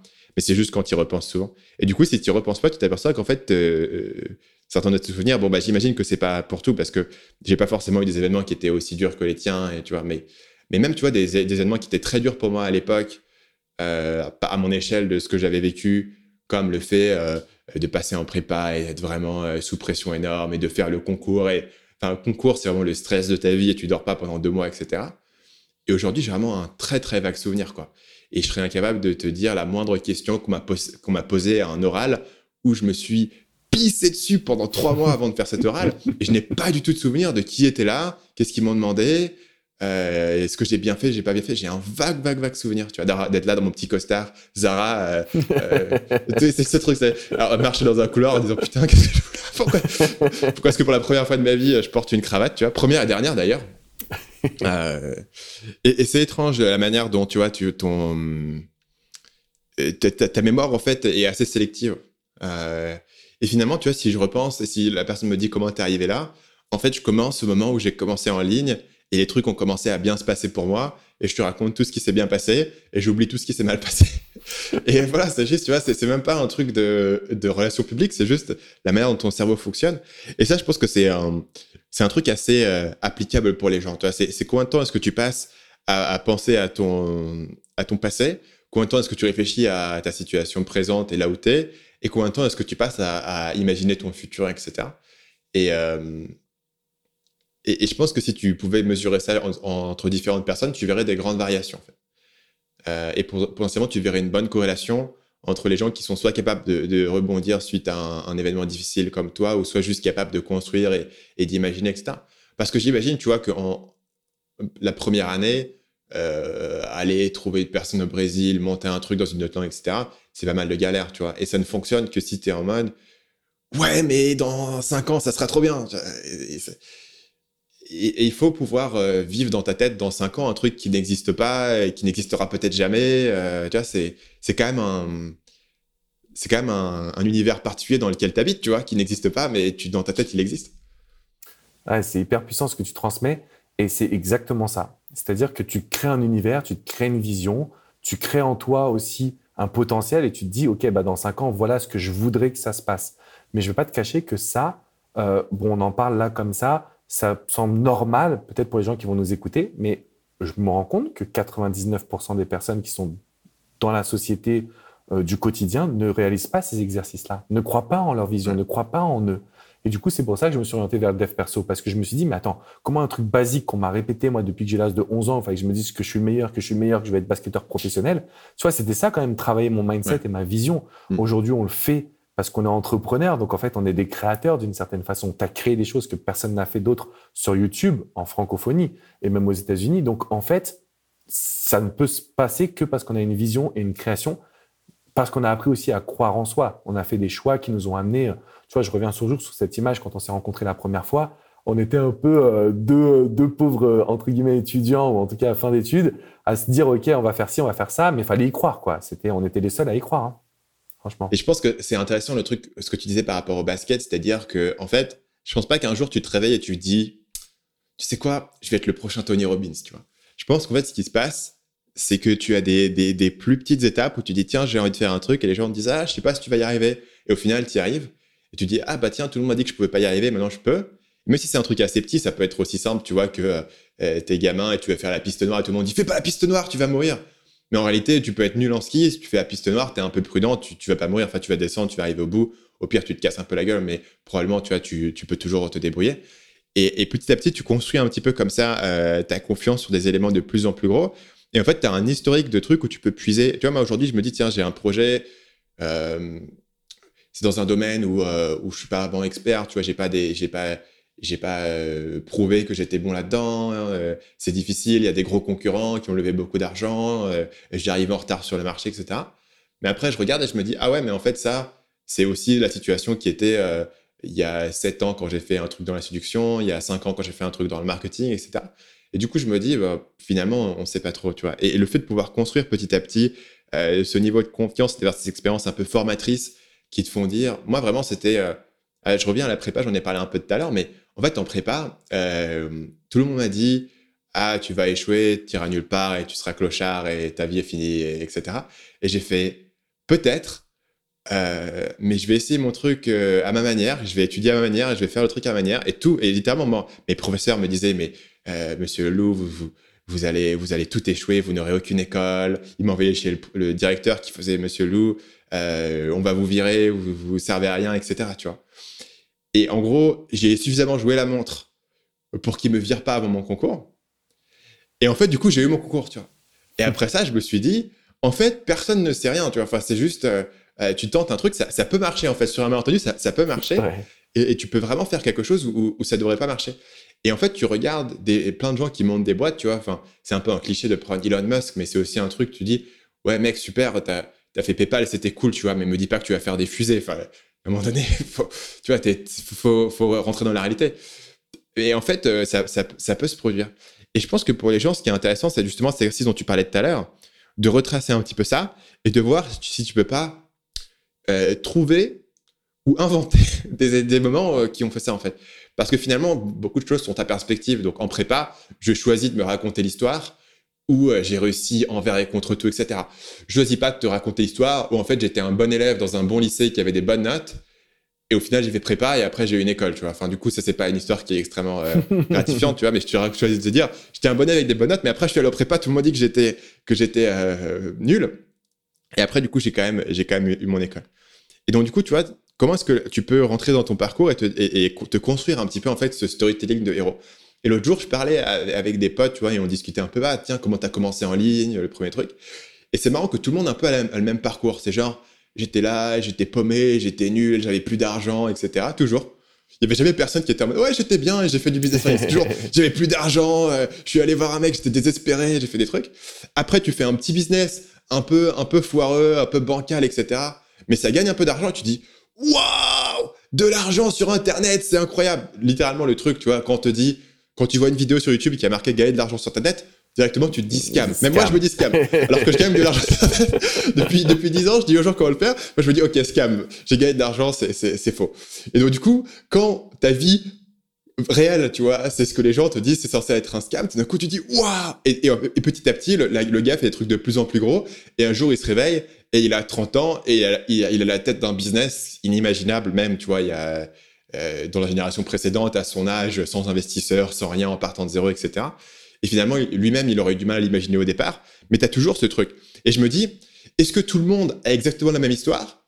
Ou est-ce que tout le monde a interprété son passé pour te raconter exactement la même histoire? Tu vois, ce qui est deux choses un petit peu différentes? Et moi, je pense que tu en regardant ma propre histoire, en fait, c'est faux que je suis parti de zéro parce qu'au final, tu vois, euh, euh, j'avais quand même des bonnes notes, je suis quand même allé dans une école de commerce, tu vois, donc j'étais pas, j'étais pas un cancre, j'étais pas nul, etc. Tu vois, j'avais clairement. Mais en fait, dans ma tête, j'ai vraiment ce truc de dire, je suis là dans ma chambre d'étudiant, assis sur mon lit, avec un PC à moitié euh, foireux où il fallait taper sur l'écran pour que ça s'allume, à essayer de trouver un moyen de, de choper un domaine 2 euros moins cher parce que je voulais pas payer les 5 euros, tu vois, euh, s'il y avait pas une promo quelque part, s'il y avait pas un, plugin gratuit pour faire le truc. Euh, et, du coup, tu te construis un peu ce storytelling, tu vois, qui je pense est pas tu pourrais raconter le storytelling inverse. Tu pourrais, tu pourrais écrire, quelqu'un peut écrire un bouquin, comment Stan Leloup, en fait, est né avec une cuillère en argent, etc. et ça serait tout aussi vrai que ce que je t'ai raconté, tu vois. Mais, euh, mais tu te crées un peu ce storytelling. Et je pense que là où je veux en venir, c'est que ta mémoire est assez sélective et qu'au final, euh, tu peux, tu peux la, la, former sur un truc qui va, qui va t'aider. Et ce qui est utile, c'est effectivement de se dire, voilà tous les défis que j'ai remontés, euh, que j'ai surmontés face au, à, tous les avis contraires qui m'ont amené jusque-là. Et donc, du coup, le prochain défi qui est 50% plus dur que ce que j'ai fait, il est atteignable. Si chaque année, tu fais un truc 50% plus dur, finalement, tu arrives à des choses qui sont assez exceptionnelles. C'est hyper puissant ce que tu transmets parce que c'est vrai, tout simplement. C'est-à-dire qu'on peut regarder justement les projets et les projets, généralement, quand on les réussit, il y a très peu de personnes qui ont cru en nous. Il y a très peu de personnes qui nous disent, bah mm. oui, t'inquiète pas, ça va bien se passer. Les gens ont peur pour nous, d'une certaine façon. Et la mm. mémoire sélective, je pense aussi que c'est un muscle. Tu vois, c'est-à-dire qu'on peut entraîner sa mémoire. Moi, je pourrais tous les, tous les jours me dire, ah ouais, quand même, j'ai merdé sur ça. Mais je le fais plus, en fait. Naturellement, je me mm. concentre sur, OK, demain, il va y avoir ça, je vais me concentrer sur le positif. Quand je dis que c'est un muscle, c'est-à-dire que c'est aussi l'effet inverse. Si tous les jours, on se dit, mais ça va pas, ça va pas, ça va pas, et eh ben, en fait, pour en sortir, ça va devenir deux fois plus dur. Donc, faire la liste, c'est très important et entraîner son cerveau aussi à reconnaître ses talents, ses qualités, envers et contre tous. Même si on ne part pas de zéro, bah en réalité, on a quand même accompli des choses qui sont incroyables, même sur les petites choses du quotidien, tout simplement. Donc, euh, regardez bien tout ce que vous avez mis en place. Et ce que tu viens de dire, Stan, je trouve que c'est hyper puissant, en fait. Ça fait le lien entre tout ce qu'on disait juste avant. Hmm. Et euh, est-ce que tu as des outils particuliers? Parce que moi, personnellement, un truc qui m'a aidé, je pense que c'est assez individuel, mais euh, c'est, tu vois, j'ai depuis euh, facilement 13 à 15 ans, j'ai un espèce de truc, enfin, ce qu'on pourrait appeler un journal intime, quoi, où j'écris en fait mes pensées au fil du temps, voilà. Et j'écris pas dans tous les jours, mais en gros, quand quand je sens qu'il y a un truc qui va pas, j'essaie d'écrire, etc. Et là, et en fait, j'ai réalisé à quoi ça me servait. En fait, euh, c'est l'idée de, tu as des pensées qui tournent un peu dans ta tête et qui sont un peu désorganisées, et le fait de les écrire te force à les structurer de manière assez linéaire, dans la mesure où tu peux vraiment penser en boucle pendant une demi-heure au même truc et dire ah non c'est pas ta, ta, ta, ta. En fait, si tu l'écris, en fait, tu te sens un peu con d'avoir écrit deux fois la même chose. Donc en fait, quand tu écris, tu, tu te dis, tu as un instinct qui est de te dire bon bah faut qu'il y ait un début, un milieu et une fin. Si j'ai parlé de tout ce qui allait pas, Maintenant, faut bien que je parle de qu'est-ce que je vais faire pour résoudre tout ça, et ensuite ce qui va se passer. Et donc finalement, tu es obligé de te structurer d'une manière plus productive euh, sur ta réflexion. Et puis après, tu peux juste choisir de dire, mais en fait, là, ce que je suis en train d'écrire, c'est un peu nul parce que je suis en train de ressasser des trucs euh, du passé, mais je l'ai probablement déjà écrit quelque part. Donc du coup, je vais essayer plus de euh, d'avoir une démarche productive. Tu vois, mais c'est une manière en fait de, tu contrôles pas trop tes pensées, mais tu contrôles beaucoup mieux ce que tu écris. Et donc si tu écris pour euh, processer, c'est pas le mot en français, je sais pas ce qu'on dirait pour euh, pour euh, digérer en fait un peu tes pensées. Et ben du coup, ça te force à mieux les canaliser en fait. Et, tu peux prendre le contrôle. On dit ouais, mais tu me dis sois plus positif, tu vas penser au futur, comment je, que je fais, moi je contrôle pas mes pensées. Et en fait, ça c'est une manière de pouvoir t'entraîner un petit peu. Et si tu fais ça, moi je fais ça, j'ai commencé quand quand j'étais, je pense, à la fin du lycée, tu vois, donc vraiment quand j'étais petit, et j'ai fait, et des carnets, j'ai dû en avoir des dizaines. Alors ils sont très irréguliers, hein. parfois j'écris pas dedans pendant trois mois, et parfois j'écris dedans tous les jours pendant une semaine. Mais, j'ai l'impression que ça m'a, ça m'a formé au fil du temps à dire, ben, tant qu'à écrire un truc, autant écrire un truc qui a un, un minimum de sens. Je te dis pas que ça va être publié, euh, que, ça, je pense que ça serait assez chiant à lire. Mais moi, je le lis pas. Hein. Mais, euh, mais juste, tu vois, cette procédure de dire, peut-être que ça serait bien qu'il y ait une conclusion à ce que je suis en train d'écrire, peut-être que ça serait bien qu'il y ait un takeaway, tu vois. Et, et finalement, c'est un outil, je trouve, qui est utile. Alors pour moi, je sais pas si toi, si c'est ton délire, bah, déjà, moi, j'aimerais bien acheter tes carnets, tu vois. tu sais, on fait toujours les mémoires et tout. Donc, euh, un jour, j'aimerais bien acheter. Et franchement, c'est la mode des crypto-monnaies, là, des NFT et tout. Là, moi, je pense qu'ils doivent mettre ça en crypto. Je te jure. Eh, crypto, le journal intime de Stan. Mais franchement, eh, j'achète. Moi, je te jure, j'achète. Je sais pas c'est quoi le prix, mais eh, pour être dans ta tête, Stan, j'achèterai 100 fois. Et je pense que tous les gens qui t'écoutent, ils vont vouloir acheter. Euh, donc, du coup, je le revendrai par petites briques, tu vois. J'en ferai un Tu le fractionnalises, là, tu... Donc, ouais, tu, tu vends page par page. Après, le mec qui a acheté la page, il le fait mot par mot, c'est infini. Franchement, ça serait un bon business model, tu vois. Mais euh, pour te répondre, moi, c'est la visualisation. C'est-à-dire que quand ça va pas, c'est vrai que je le fais quand ça va pas en général. Après, j'essaie de le faire quand même régulièrement. C'est juste fermer les yeux et j'ai cette image, tu vois, pour te la décrire, en fait, depuis le tout début, j'ai cette image à Paris-Bercy. Tu vois, sur scène en mode euh, speaker. Et euh, et donc au début, j'y croyais pas, mais je continuais, j'ai pris du plaisir à le faire. Tu vois, musique dans les oreilles, tu te dis, mm. OK, pour arriver là, qu'est-ce qu'il faut que je fasse? C'est-à-dire qu'après, ma visualisation, c'est OK, maintenant, ça me remet les idées en... fait, comme tu disais, ça me remet mes idées claires, nettes. Il y a trop de choses qui passent dans ma tête. Qu'est-ce que je peux faire? Qu'est-ce que je peux dire? Comment je peux me comporter? OK, maintenant, je sais. J'ai fait ma visualisation, je sais ce que j'ai à faire.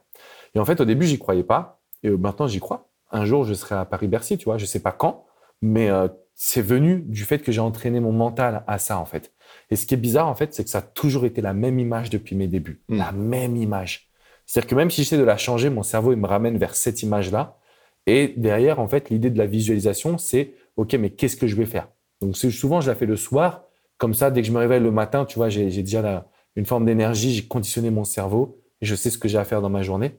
Ça m'a beaucoup aidé, beaucoup aidé à structurer pour pas. C'est quelque chose que tu fais vraiment tous les jours, c'est stable ou c'est juste quand on a besoin? Alors, je le fais quand ça va pas, ça c'est sûr, et je tends à le faire presque tous les jours. Tous les jours, je pense pas, pour être honnête, euh, mais je le fais quand même presque tous les jours. Après, ça dépend. Et ça te prend à peu près combien de temps?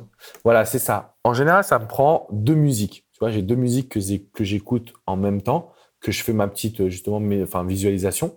Mais parfois, quand ça va pas, ça va être 30, 45 minutes, parce que là, tu as besoin vraiment de processer, digérer, comme tu disais, les, émotions, en fait. Tu as besoin de vraiment te vider, tu as besoin de prendre, retrouver confiance. Donc, ça va être beaucoup plus long.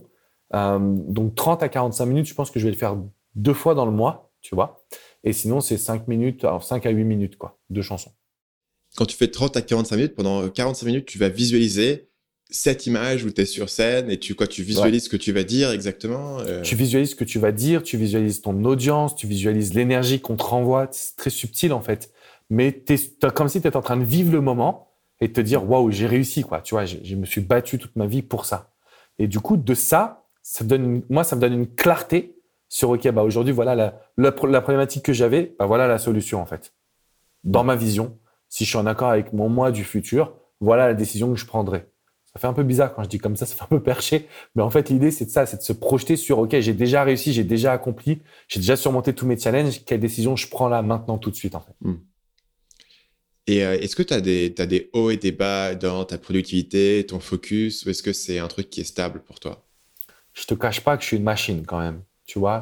C'est-à-dire que j'ai vraiment une productivité qui est, euh, qui est extrêmement forte. Mais du coup, j'en pâtis un peu dans ma vie perso, c'est-à-dire que tu vois, je dois organiser du temps. Quand est-ce que je vais passer du temps avec ma mère? Quand est-ce que je vais passer du temps avec ma femme? Quand est-ce que je vais vraiment pouvoir profiter? Mes vacances? C'est pas, c'est pas simple. Maintenant, moi, je, je, je, je, me sens bien avec. C'est juste que bah, ça demande une adaptation des gens autour de nous, tu vois? En tout cas, de moi, personnellement. Hmm. Et tu, et tu te fatigues pas? T'as pas parfois le sens, ça s'accumule, je fatigue, là, j'ai besoin de ralentir. Euh? Si, si, si, c'est vrai que je fatigue. Euh, de plus en plus, tu vois, pour être honnête aussi. Hmm. Je fatigue, mais en même temps, bah maintenant, je me repose plus sur des équipes, j'apprends à déléguer. C'est des choses que, fait, que je me refusais de faire par le passé. Euh, hmm. C'est-à-dire que jusqu'à 60 employés, je prenais toutes les décisions, je faisais tout, je repassais derrière tout le monde, tu vois, c'était... Euh, j'avais, je sais pas que j'avais peur, mais j'étais en mode contrôle fric, quoi. Tu vois, c'était vraiment, il fallait que je sois là, tout contrôler. Aujourd'hui, j'apprends à déléguer, donc oui, c'est sûr que j'ai une fatigue que j'ai encore aujourd'hui, mais je suis en train de structurer pour que demain, j'ai en fait un bateau qui puisse euh, fonctionner tout seul. Bah, je pense que c'est un peu l'objectif. On en parlait en off aussi pour toi. Le but, c'est qu'on ait quelque chose qui avance et nous, on soit là pour être dans notre zone de génie. Euh, j'aurais pu m'y prendre beaucoup plus tôt, mais euh, je pense que je n'ai pas été bon là-dessus, tu vois. J'ai pas été bon là-dessus, j'ai aussi une, une autre de mes théories. Alors là, c'est le podcast des théories dev perso de Stan. je sors tout. je tout ce que j'ai j'ai une théorie en fait que souvent euh, ta faiblesse c'est le l'autre côté de la pièce faite de ta force. C'est-à-dire que les deux ont une espèce de un espèce de parallèle. Tu vois, tes défauts et tes forces. Donc par exemple pour moi, tu vois, euh, une force que je peux avoir, c'est que tu, tu, me donnes un sujet, tu me donnes une vidéo et je vais te poncer le truc. Ça va me prendre 25 heures pour se sortir le script à la fin, tu vois, mais je vais avoir un focus qui est énorme. Euh, le défaut qui est l'inverse de ça, c'est que euh, s'il y a beaucoup de trucs différents à gérer, s'il y a des, des, problèmes mais qui sont pas trop intéressants pour moi, c'est assez facile pour moi euh, d'ignorer tout le reste et de me concentrer sur ce sur quoi j'ai envie de me concentrer, tu vois. Donc le, le, le, pendant de tiens t'es un mec, tu peux lui donner un sujet et il va te le poncer jusqu'à la fin. Le problème c'est bah parfois le mec il est parti sur un truc et t'aurais plus besoin qu'il qu'il soit autre chose ou qu'il puisse gérer différentes choses. Et je pense que tu vois pour les gens, on a on a dû restructurer Marketing Mania euh, pour cette raison parce que parfois les gens étaient sur un truc, ils étaient moi j'ai un projet j'ai besoin d'un retour de Stan. Mais il est où Stan? Il est parti, il est, en train de creuser un tunnel euh, sous la Chine, tu vois, euh, pour te faire une vidéo. Alors la vidéo, elle va être bien quand elle va sortir, mais, mais tu vois, il y avait, il y avait un problème si les gens étaient dépendants de moi, où, je pouvais être assez monorail, on va dire, monofocus, tu vois, sur un truc, une force et une faiblesse. Et je me demande si le, côté de euh, d'avoir été contrôle fric pendant un moment n'est pas aussi le, pendant de certaines forces que tu peux avoir au niveau de ta motivation, de ta vision, de, tu vois, de, ce que tu peux avoir. C'est assez intéressant d'y réfléchir et, de te dire, euh, du coup, comment est-ce que je compense pour ça?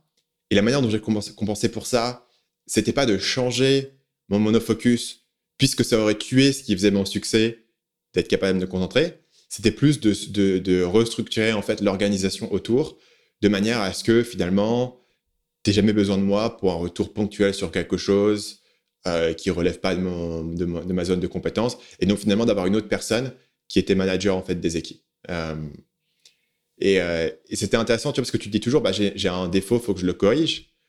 Et parfois, tu peux pas corriger ton défaut sans avoir de dommages collatéraux. Faut, faut, faut peut-être pas exagérer. Je pense que tu peux, en certains domaines, le mitiger. J'essaie de faire attention, mais mais quand même, tu vois, il y a un côté où si j'étais ultra réactif à tout, moi, j'écrirais pas.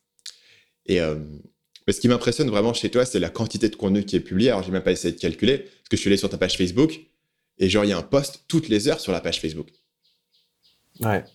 ouais c'est impressionnant. et, on est à fond. Et, et, à travers tout le truc, tu dois sortir 20 vidéos par jour, non? Franchement, je, par jour, non. Mais on doit publier. Je, peux te dire que je suis à plus de 3000 vidéos. Tu vois, c'est juste monumental ce qu'on a créé. Et ça continue, tu vois. Donc là, aujourd'hui, par exemple. Personnellement, tu à plus de, de 3000 vidéos. Sans compter toutes moi, les personnellement. Channels, ouais, c'est juste moi. Ouais. Juste là, aujourd'hui, par pas exemple. vidéos par jour juste pour toi, je veux les dire sur l'ensemble ah, des, des différents canaux, tu vois. Ouais, ouais, bien sûr. Bien sûr, bien sûr. Bah là, aujourd'hui, j'ai tourné, j'ai tourné 15 vidéos aujourd'hui. Donc, euh, ça me fait 15 euh, jours de contenu, tu vois, grosso modo, si on publie une vidéo par jour. Ça me fait un an de Après, j'ai plusieurs ouais, mais toi, tes vidéos, elles sont, elles sont longues, elles sont planifiées, elles sont complètement dingues. C'est un autre business model. Mais ouais, non, clairement, clairement, ça a été, euh, c'est intense. C'est intense. On est à fond, toute l'équipe, tu vois. Je peux pas te dire que c'est moi qui poste tout sur Facebook, mais généralement, j'essaie de, par exemple, les citations, c'est moi qui vais les créer et tout. C'est vrai que ça me demandait du temps. ça a été des choix. Après, j'ai beaucoup bossé, hein. tu, tu, je, je m'en cache pas j'ai eu un rythme de travail, j'ai un rythme de travail qui est aujourd'hui un peu plus cool quand même. Mais ça a été super intense. Je pense que, tu vois, je devais être à 70, 80 heures par semaine. Je pense que je suis autour des 55, 60 heures. Tu vois, donc j'ai quand même. Donc à l'origine, tu étais 7 jours sur 7 Ouais, j'étais ouais, j'étais 6 euh, jours et demi sur 7. J'avais juste une après-midi. Et là, maintenant, j'ai euh, une journée plus une après-midi, tu vois, tranquille. Ok. Euh, et, ta vision, c'est quoi De continuer à, diminuer au fil du temps à mesure que tu as plus d'équipes? C'est quoi ton, rôle, toi, idéal? Ouais, mon rôle idéal, si tu veux, c'est de diminuer tout ça pour pouvoir avoir plus de temps. Euh, plus de temps sur des choses qui sont vraiment impactantes. Parce que c'est vrai qu'au bout d'un moment, tu as la tête dans le guidon, tu fais pour faire. Ton, ton entreprise se développe, donc euh, c'est cool. Mais tu pourrais aller plus vite ou tu pourrais avoir une meilleure vision, tu pourrais créer des process. En fait, moi, j'apprends beaucoup après. Et, et c'est pour ça que c'est marrant quand tu me poses une question, c'est que toi, tu y as déjà pensé, moi, n'y ai pas pensé en fait. Et donc, du coup, mm. c'est comme ça que je prends, j'ai un an de retard sur mes process par rapport à d'autres personnes, mais en même temps, c'est un an où on charbonne, donc on a des résultats. Donc, tu vois, c'est un peu les deux. Mais maintenant, mon objectif à moi, ça va être de pouvoir me décharger du coaching à terme, alors pas tout de suite, mais à terme, me décharger du coaching individualisé pour aller plus vers du coaching de groupe et à forcerie plus des conférences. Je pense qu'avec le retour à la vie un peu plus normal après le Covid, je vais quand même me focuser sur euh, faire des retraites, des workshops, des conférences, faire des choses plus en groupe pour atteindre cette vision de Tony Robbins, entre guillemets. C'est plus le conférencier international qui m'intéresse. Hmm. Et euh, c'est quoi à peu près le, taux de croissance annuel sur l'ensemble de tes business, tu vois, si tu lises tous les business dans un même, dans un même panier?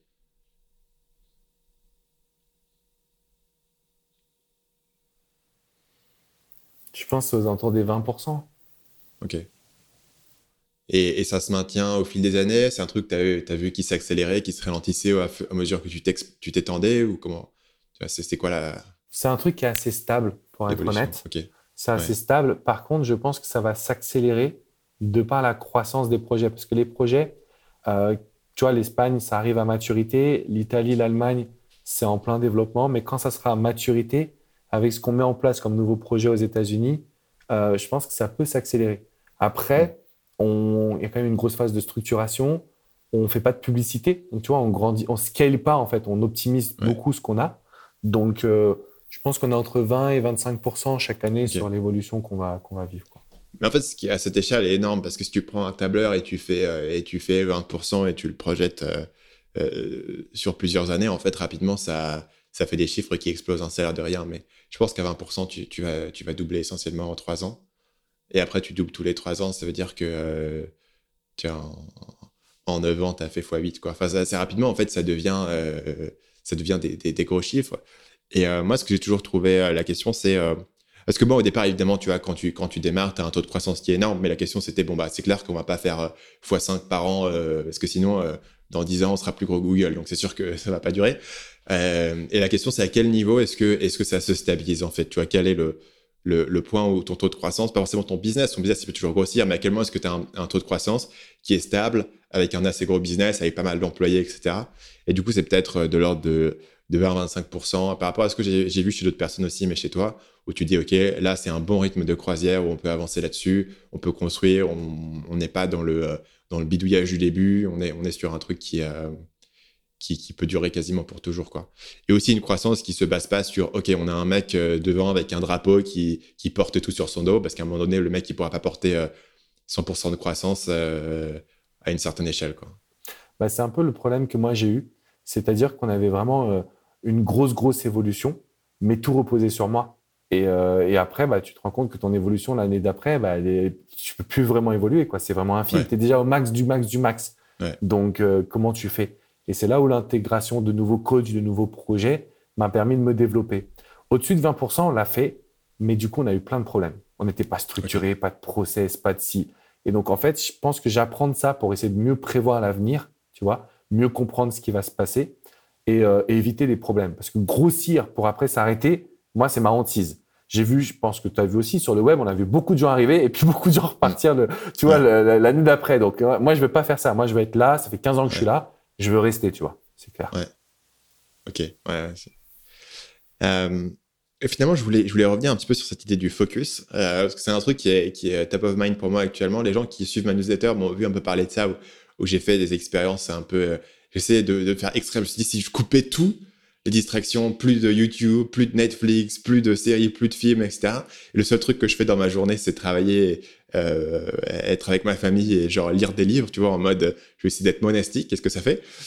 Et euh, ça a vachement bien marché où genre j'ai eu j'ai eu euh, bah, je suis encore dedans mais une période où je me dis bah, je suis vachement plus productif en fait quand je travaille même sans travailler beaucoup plus juste parce que je sais pas j'ai l'impression en fait que en, coupant tous les trucs qui étaient plus intéressants en fait travailler c'est devenu le truc le plus intéressant que j'avais en fait tu vois il y avait il y avait rien qui était plus euh, stimulant grosso modo tu vois il y avait rien avec des, des petits des petites lumières etc qui, étaient là je trouve ça assez intéressant. Et je me demandais, toi, comment est-ce que tu abordé? Parce que je me suis dit, ça se trouve, en fait, tout le monde a compris ça avant moi. Et que euh, les gens qui ont du succès, ils, même s'ils bossent pas euh, tout le temps, tout le temps, tout le temps, peut-être que le reste du temps, ils font du sport et, au, lieu, de, jouer à, à, God of War. Euh, comment est-ce que tu passes ton temps libre, toi Écoute, je suis plutôt en mode militaire aussi. C'est-à-dire que moi, Netflix, je connais pas. Euh, les réseaux sociaux, je connais pas. Je vais me mettre juste s'il y a un intérêt vraiment commercial, mm. c'est-à-dire euh, en gros développement de l'activité. Mais sinon, j'y suis pas du tout. Je regarde pas ce qui se mm. passe.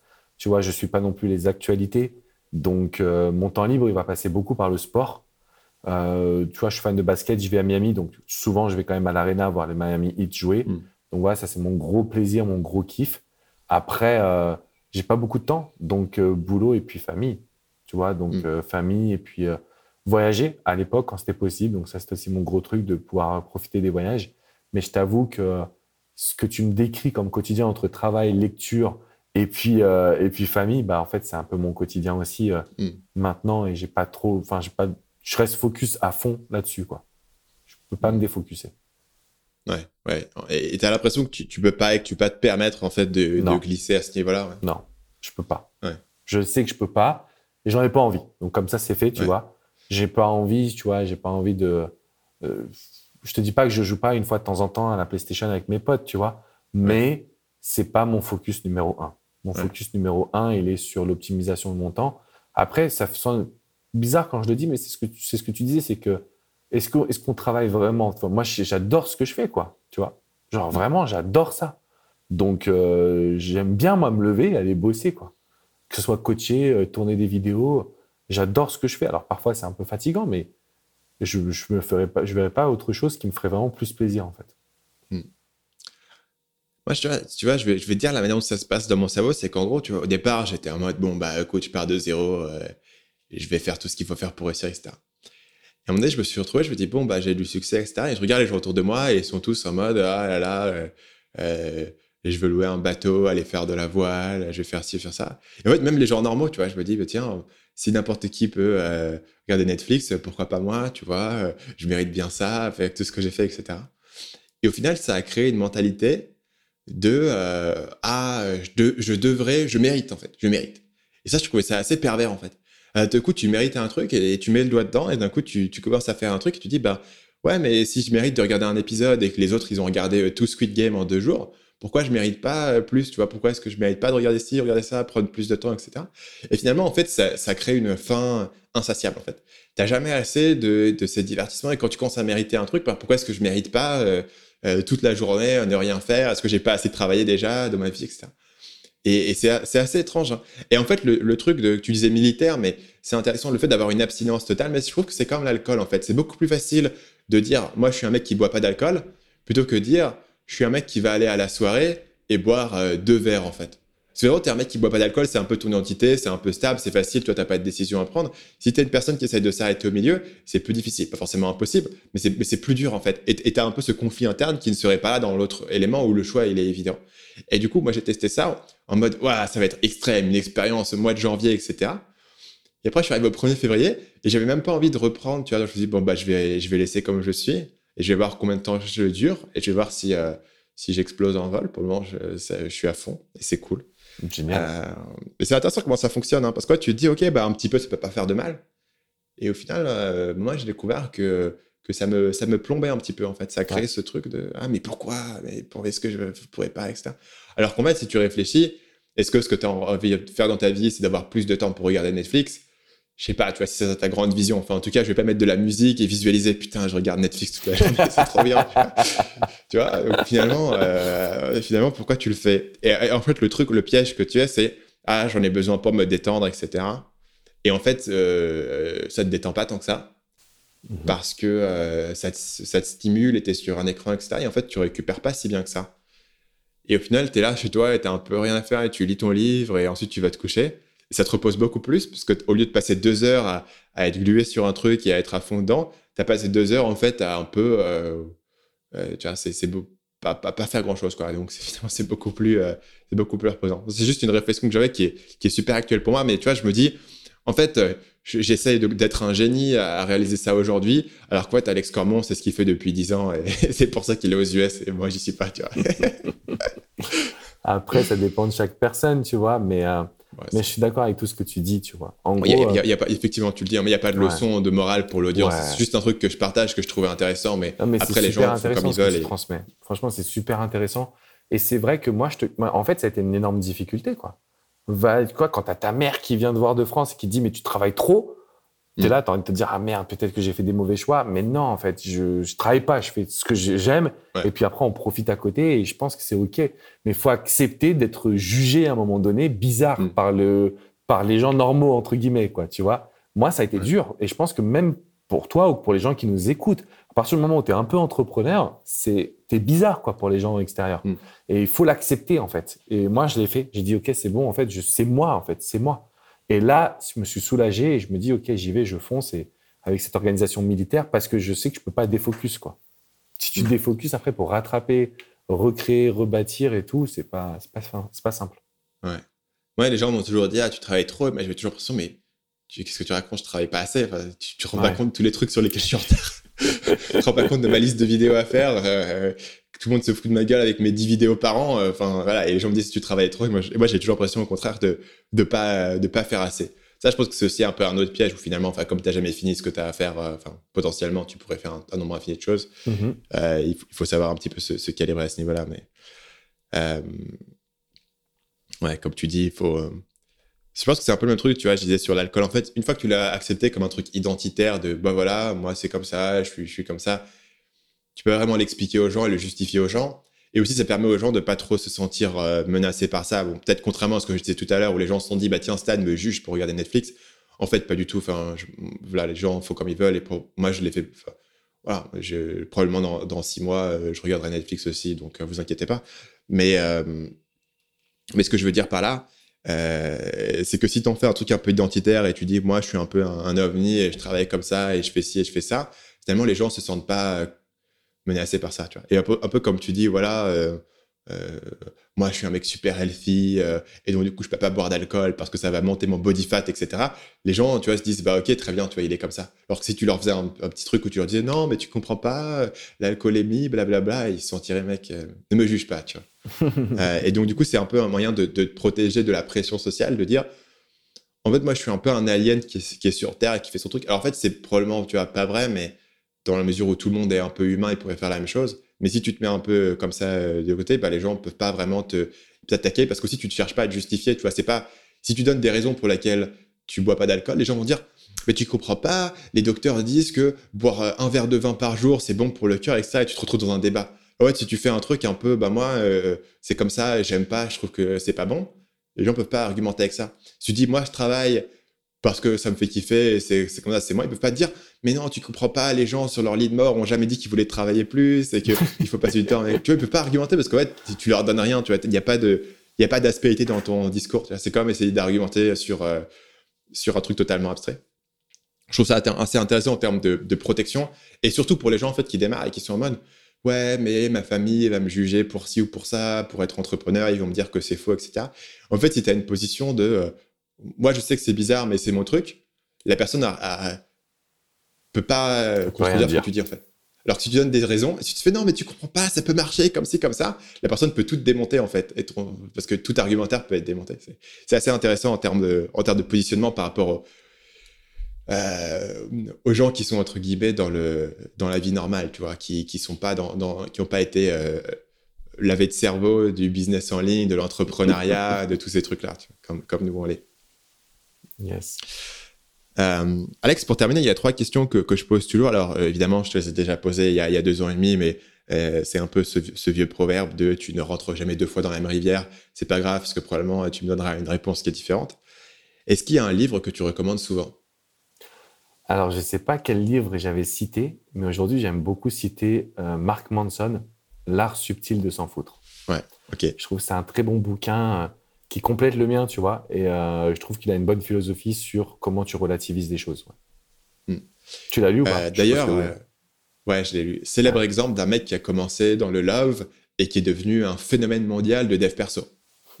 ouais, c'est vrai en plus. Hein. dans la séduction, la séduction pick-up artiste, lui. C'était ça. Hein. Ouais, pick-up. Un premier site, s'appelait Practical Pick-up. Et aujourd'hui, la stupidité s'en fout, c'était, je crois que c'était le livre le plus vendu sur Amazon euh, en 2017. Enfin, c'est vraiment. Il est devenu c'était énorme. C'était énorme. Assez ouf. Hein. C'était juste un mec au départ qui était un blogueur, genre qui écrivait sur un petit blog et, qui a des articles qui ont commencé à marcher, qui a eu un, deal pour un livre et qui lui a pris assez longtemps à écrire d'ailleurs. Il s'est vraiment, euh, il s'est vraiment échiné dessus. Énorme succès. Ok, l'art subtil de s'en foutre, euh, qui est en français du coup. si tu pouvais revenir en arrière et donner un conseil à ton toi-même de 20 ans, qu'est-ce que ce gars-là aurait besoin d'entendre? Crois en toi. Crois en toi parce que tu as les ressources, tu as les capacités, tu vas réussir de toute façon. N'écoute pas tout le bruit qu'il peut y avoir autour de toi. Ce serait mm. vraiment ça que je lui dirais à, mon moi. Et je pense que ça, c'est la même réponse qu'il y a deux ans et demi. Tiens. J'aimerais bien, j'ai regardé, tu vois, le podcast, voir un peu ce que j'avais dit ah, à la fin. Euh, et finalement, est-ce qu'il y a une citation ou un proverbe qui te vient souvent à l'esprit? La folie est de faire une même chose et d'attendre un résultat différent. Hmm. Je pense que tous les, toutes les personnes qui vont nous écouter, on se dit tous ça va changer. Bah moi j'ai transformé ça en ça va empirer. Ça va toujours empirer si on ne change pas nos habitudes, si on ne change pas nos comportements, si on ne change pas nos actions. Donc voilà, pour moi cette citation d'Albert Einstein, la folie c'est de faire une même chose et d'attendre un résultat différent. C'est ce qui exprime notre quotidien. C'est soit on fait vraiment des choses différentes et on a des résultats, soit en fait on continue de se leurrer, d'attendre, de patienter et que ça tombe du ciel euh, et, on risque d'attendre longtemps. Voilà. Hmm. Ton livre s'appelle Écris ta légende. Ça sort, tu m'as dit, le 15 mars. C'est ça. Et euh, tu as des bonus de précommande, du coup, pour les gens. Ouais, en fait, euh, du coup, déjà, je voulais vous, bah, te remercier, toi, Stan. Ça me touche beaucoup que tu aies, proposé, d'ailleurs, qu'on fasse un petit podcast ensemble, qu'on fasse l'évolution là, des deux ans et demi. on en refera un, j'espère, avant deux ans et demi pour voir où est-ce que, où est que je suis parti. Mais plus sérieusement, en fait, si vous avez été touché par mon discours, si vous avez envie de prendre le bouquin, euh, du coup, il y a des bonus jusqu'au 15 mars. Euh, je vous offre des formations en fonction du domaine que vous désirez. Donc, il y a des formations en développement personnel sur la confiance en soi, l'estime de soi. Il y a des formations plus sur le business, donc euh, prospection, conversion. C'est un peu comment attirer du trafic et comment convertir. Donc, tout ça, c'est offert si vous nous envoyez un petit email à livre.alexandrecormon.com. Et voilà, on sera un grand plaisir de pouvoir demander en fait quelle est la formation ou les formations, si vous les voulez toutes, c'est OK. On vous offrira les bonus qui vous intéressent. Top, c'est bien généreux. Euh, et ben écoute, merci Alexandre d'être passé. C'était, sympa de pouvoir relancer un peu en podcast avec, euh, avec un une légende euh, du marché. Vraiment, j'ai beaucoup d'admiration pour ce que tu as fait. Et tu verras qu'un jour, j'essaierai de faire un petit coup à Alexandre Cormon et tu me verras arriver aux US en disant Hello tu, sais que, tu sais qu'à chaque fois, je t'en parle, hein, mais je suis sûr qu'il faut que tu le fasses. Je suis sûr. Je vais le faire. Les Américains, ils sont pas prêts. Franchement, ils sont pas prêts. et c'est euh, c'est un scandale, tu vois. Et dans le futur, je te dirais non, mais j'ai toujours su que j'allais faire ça. C'est un scandale parce que euh, ça fait euh, ça fait facilement un an et demi que j'en parle et que je me dis ok bon on va le faire, c'est bon, etc. Que j'ai même J'ai même traduit des scripts, euh, etc. Donc ça va arriver, ça va arriver. Je pense Ah, que génial. les gens le, le verront arriver d'ici, d'ici, euh, d'ici quelques mois. euh. mais, mais en fait, avoir vu que tu l'avais fait, je me dis, bah en fait, ouais, quoi. Pourquoi est-ce que tu n'irais pas au niveau suivant une fois que tu as atteint un, un peu le, le sommet dans ce que tu faisais déjà? Une vraie inspiration hein, pour, pour tous les gens qui ont un truc en France et qui se disent, bah pourquoi pas un jour je serai au Brésil, tu vois. Moi, je me dis les US, mais pourquoi pas un jour je vais être au Brésil Peut-être que je vais y réussir en Russie, tu vois. Marketing Yandex, euh, je vais le dominer, tu vois. Ah, j'espère, ah, j'espère. Si tu, vois, une fois que tu le feras, je me dirai, mais attends, mais non, mais moi aussi je veux. Je suis veux, formation, là. une formation réussir sur Yandex. Je l'achèterai avec gratuit les mémoires de toi. Stan Tu Leloup. t'achèteras, t'achèteras mon livre, t'achèteras mon carnet, mon journal intime, Ouais. et tu m'enverras un email et gratuitement je te donnerai mon ma formation Yandex. Je prends, je prends direct. bon, allez, Alex, Ah, merci, c'était un grand plaisir. Ouais, merci à toi, Stan. Franchement, c'était très cool. Yes. À bientôt. Merci d'avoir été avec moi jusqu'à la fin de cet épisode.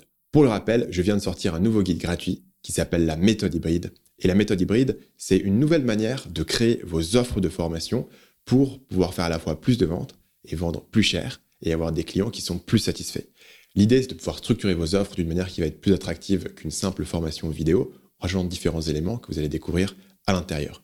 C'est un guide qui est 100% gratuit. Il n'y a pas de formation à vendre derrière. C'est quelque chose que je fais pour vous montrer une nouvelle manière de faire et vous parler de mon logiciel qui s'appelle Schoolmaker, qui bénéficie d'un essai gratuit à l'issue du guide si ça vous intéresse. Vous pouvez également implémenter le guide dans l'outil de votre choix si vous voulez. C'est pas important nécessairement l'outil que vous utilisez, c'est juste que Schoolmaker est le meilleur outil pour le faire. Et donc, je gagne à diffuser ce type d'informations puisque Schoolmaker, c'est l'outil que j'ai fondé.